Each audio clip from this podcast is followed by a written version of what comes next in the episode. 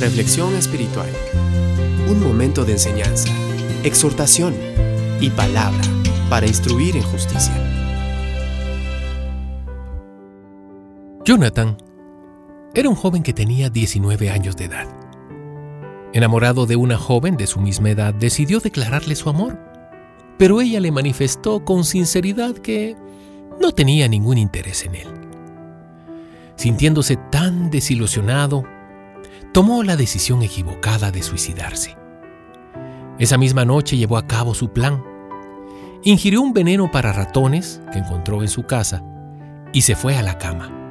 Según él, haría efecto mientras dormía y así ya nunca despertaría a la realidad de su desamor. El joven ignoraba que el veneno iba a darle reacciones lentas y angustiantes. Comenzó a sentir fuertes dolores y una sensación desesperante. En su agonía, declaró a su familia lo que había hecho y pidió auxilio.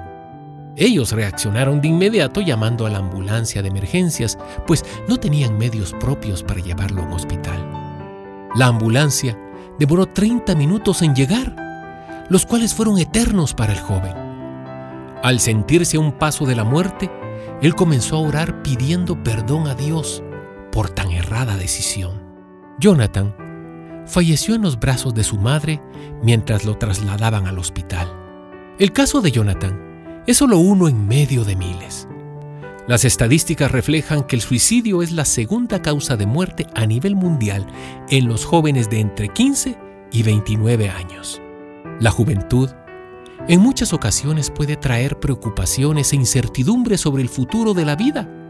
Generalmente, aparecen preguntas tales como, ¿con quién me casaré? ¿Lograré culminar una carrera?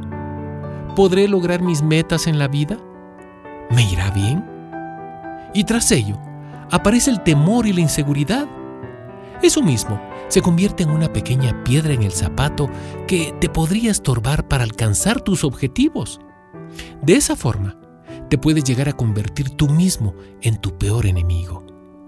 El apóstol Pablo le decía al joven Timoteo en 1 de Timoteo 4:16, Ten cuidado de ti mismo y de la doctrina. Persiste en ello, pues haciendo esto te salvarás a ti mismo y a los que te oyeren. Pablo sabía que el peor enemigo para triunfar en la vida puedes llegar a ser tú mismo, y eso se lo expresó a su joven discípulo. Le pedía que no se desanimara a pesar de las diferentes dificultades que se le presentaran a diario. Amiga y amigo que me escuchas, quizás tengas dificultades que creas que no podrás superar. Tal vez has llegado al punto de querer terminar con tu vida como el joven de esta historia, porque no ves un panorama alentador que te motive a seguir adelante. También podría ser el caso contrario. Tu ego es tan alto que te sientes autosuficiente, pues piensas que no necesitas de nadie ni de nada para vivir. Cual sea tu caso, es importante que tomes el consejo bíblico. Ten cuidado de ti mismo. No permitas que tus emociones y pensamientos te prohíban alcanzar la plenitud en tu vida. No olvides que hay un Dios que quiere guiarte y librarte de tus enemigos, incluso si ese enemigo eres tú.